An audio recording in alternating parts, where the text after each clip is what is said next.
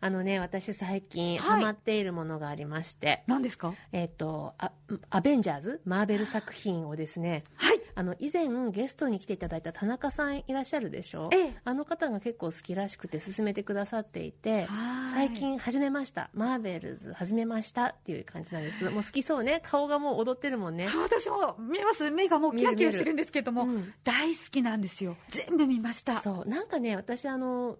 スーパーヒーローものっていうものにそんなに惹かれなかったんですけど、はいこのなんとなくコロナ禍でうつうつとしてる世の中でね、うんああいうの見てるとなんかちょっと、なんていうの、こう、苦境の中にも希望を生み出すみたいな、結構単純なんだけどい、やでも分かりますそういう楽しみを見出してます。はいなんか夢と希望とねそう。あのもう勇気がもらえる作品ばっかりで好すかきらねなのね。なんか意外、もっと乙女チックなのかと思ってたわ。いや私ああいう冒険ものとかね、うん大好きですそうねなんだはい、正義が大好きですねああ、なるほど。 いやじゃあ年末はまあ、ねどっぷりそのマーベルそワールドにう。ワールドにねハマっていこうかなって。ハマって楽しんでそう。で、ケイちゃん、ショウちゃんはスパイダーマンのパジャマを買ってきせてます、今。かわいいですね 指こうやってクイって糸やピッてね糸出す練習してます。してないけど。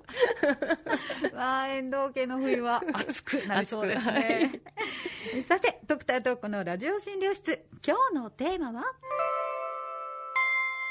低温やけどにご注意というお話です。低温やけどにご注意ですか。はい、あの、冬本番を迎えてどんどん冷えてきてますけれど、カイロですとか湯たんぽのお世話になる方も多いのではないかと思うんですね。そんな中で低温やけどに注意しましょうっていうお話はよく聞くんですけど、じゃあ具体的にはどうしたらいいのかと、注意ってどうやるのっていうことで、今日から使えるアドバイスをお届けしようと思います。はい。ということで、山本さんは低温やけどの経験おありですああ、もちろんあります。もカちイろんロなのねねえーお腹に張ってお腹が赤くなっちゃったりとかね、うんうんカイロね。はいはいあとはストーブに背中をこう、炙るっていうんですか、ええええがあた当てすぎてほう背中が赤くなったりとかね。やっぱ寒だがいぶりなのね で、、ちょっと、大丈夫ちょっと火大好きみたいな感じになっちゃうんですけど、面白いなそうなんです。もごめうんな本さい当寒がりなのでね、やりすぎちゃうんですよね。それはだいぶですねはい。私ね、あの、二つエピソードがあるのでお、披露しようと思ってたんですけど、一つ同じ、あの、お腹に回路を貼って、お腹に四角く赤いのつくや つ。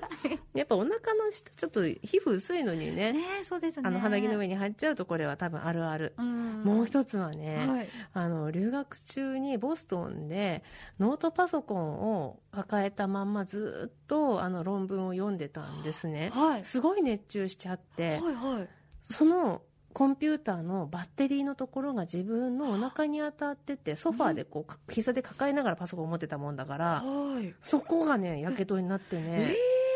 パソコンのあの、なんか網網みたいなのがついたことがあって、そうですか。パソコンでもなるんですね。なったのよ。え、それはびっくりです。そう、びっくりした私も。へえでも先生、まあ、注意すべきことをもちろん先生ですからご存知だったんですよね。してましたね。そはいれなのに2回もやっちゃったと。やっちゃったあらーね、これね、油断したの言い訳なんですけど、特にね、まあ、2回目のね、このパソコンですけど、うん私、本当にこれは正直、まさかそんなことでやけどするって思ってなかったんですよね。私もです。だけど今言われて、ふっと気づいたんですけど、うあの、充電中の携帯電話とかってすそうそうごく熱くなって暑いまですすから、よね。そういうことかって今ちょっとそう、ふとそう思いみましたいですよ。。そうなの。いや私にとって怖もい新しかったんですけどうん。じゃあね、問題いきます。最低、どれぐらいの温度で低温やけどになると思いますかという問題です。3つ選択肢出すので選んでみてほしいんですけど、はい1番、44度。ん2番、55度。うん3番、66度。ゾロ目で揃えてみまあした。ー44か55か66。いそう。やでも、あー温泉も44度って言ったら結構暑いですからね。暑い暑いうん、でも、やけどってなると、55度かな。ね、ありがとうございます。44度です。いや、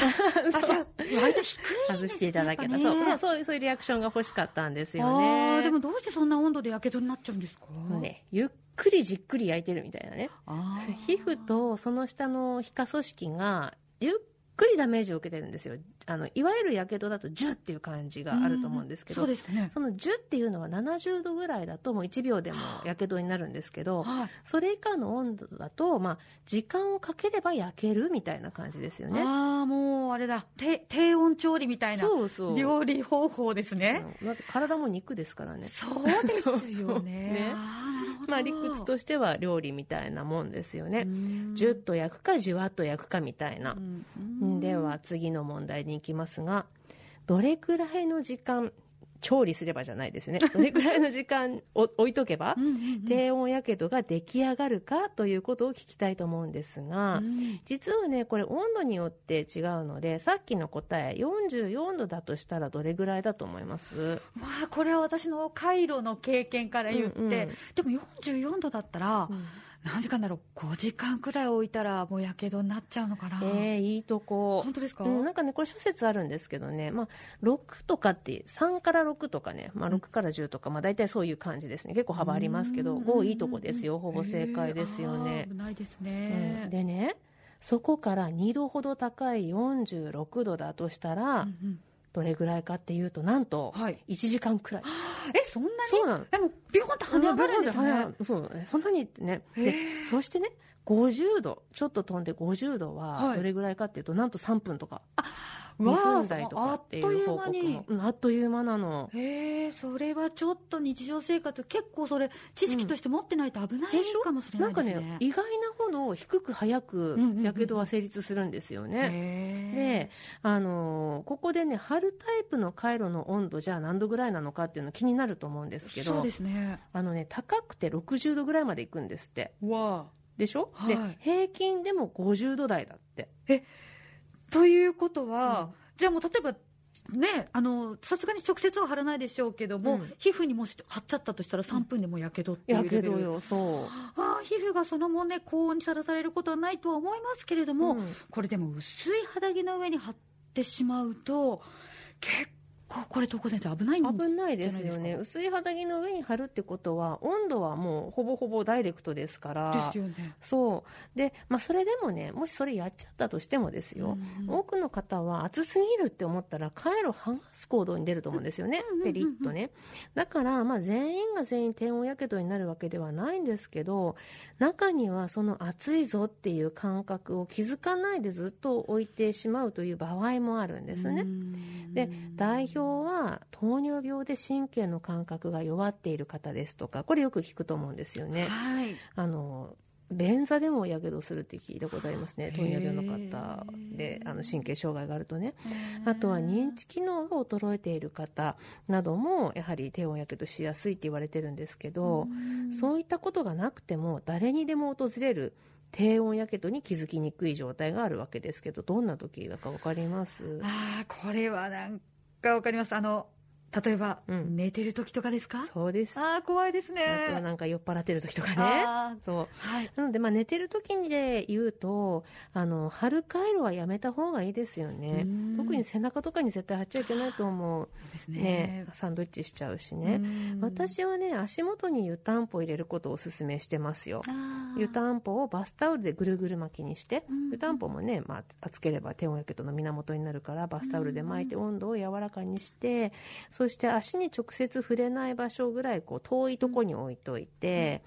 えー寝ると、でお湯のいいところはこう回路と違って自然に温度が下がっていくっていうところだから時間が経てばリスクも減るとはい、ねなんかそう考えると昔からあるものっていうのは本当に理にかなってますねいいんですよねねで、まあ、その他ねコロナもそうなんですけどまさか自分がっていうバイアスで警戒心が働かなくって、結局低温やけどになったっていう例はありますよね私もそうですけどね、はいあのそのねバイアスっていうのは以前ご紹介いただいた正常化バイアスそうというやつですよねでバイアスっていうのはまああの偏りという意味で、なんとなく大丈夫大丈夫っていう気持ちに偏って警戒を怠るっていうことですそようねですそうですで先生もその正常化バイアスを経験して、はいまあ、偏った判断になってしまったとそいううことなんでますあね。ねやっぱり自分のことだとそうなっちゃいましたよねねでも学習したので今は結構警戒してますね、できるだけ肌から数えて1枚目の肌着には貼らないようにはしてますし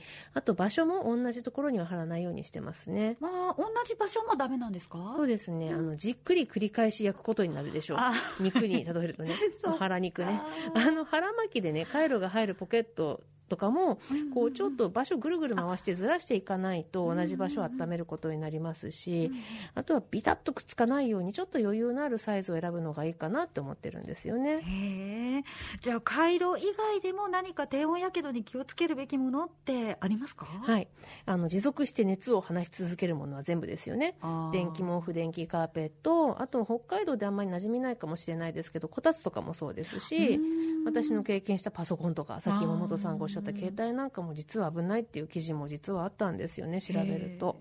で、えー最後対処方法ですけど、ヒリヒリするなとか何か感じた時点で皮皮膚をまず見るとうん。見てほしい、はいで赤くなってたらもうそれはやけどかもしれないと思って水で冷やしてほしいですね水でですかそうあの保冷剤とかじゃなくて水でじゃなくて流水常温の水でもいいって言われてますよほう保冷剤ってね凍っていて硬いことありますよねああでそれくっついてなんかこうピタッてくっついた皮膚にさこう引っ張ってくっついたら破れることありますよねはいで水ぶくれももしできちゃってたら潰さないでほしいんですよねばい菌入っちゃうから、あーなるほどうん、なのでまあちょっと皮膚の色の変化が強いとただ赤いだけじゃないとかあとずっと痛いぞっていう時には皮膚科の先生に相談みしてみてほしいというふうに思います今日は低温やけどにご注意というお話でした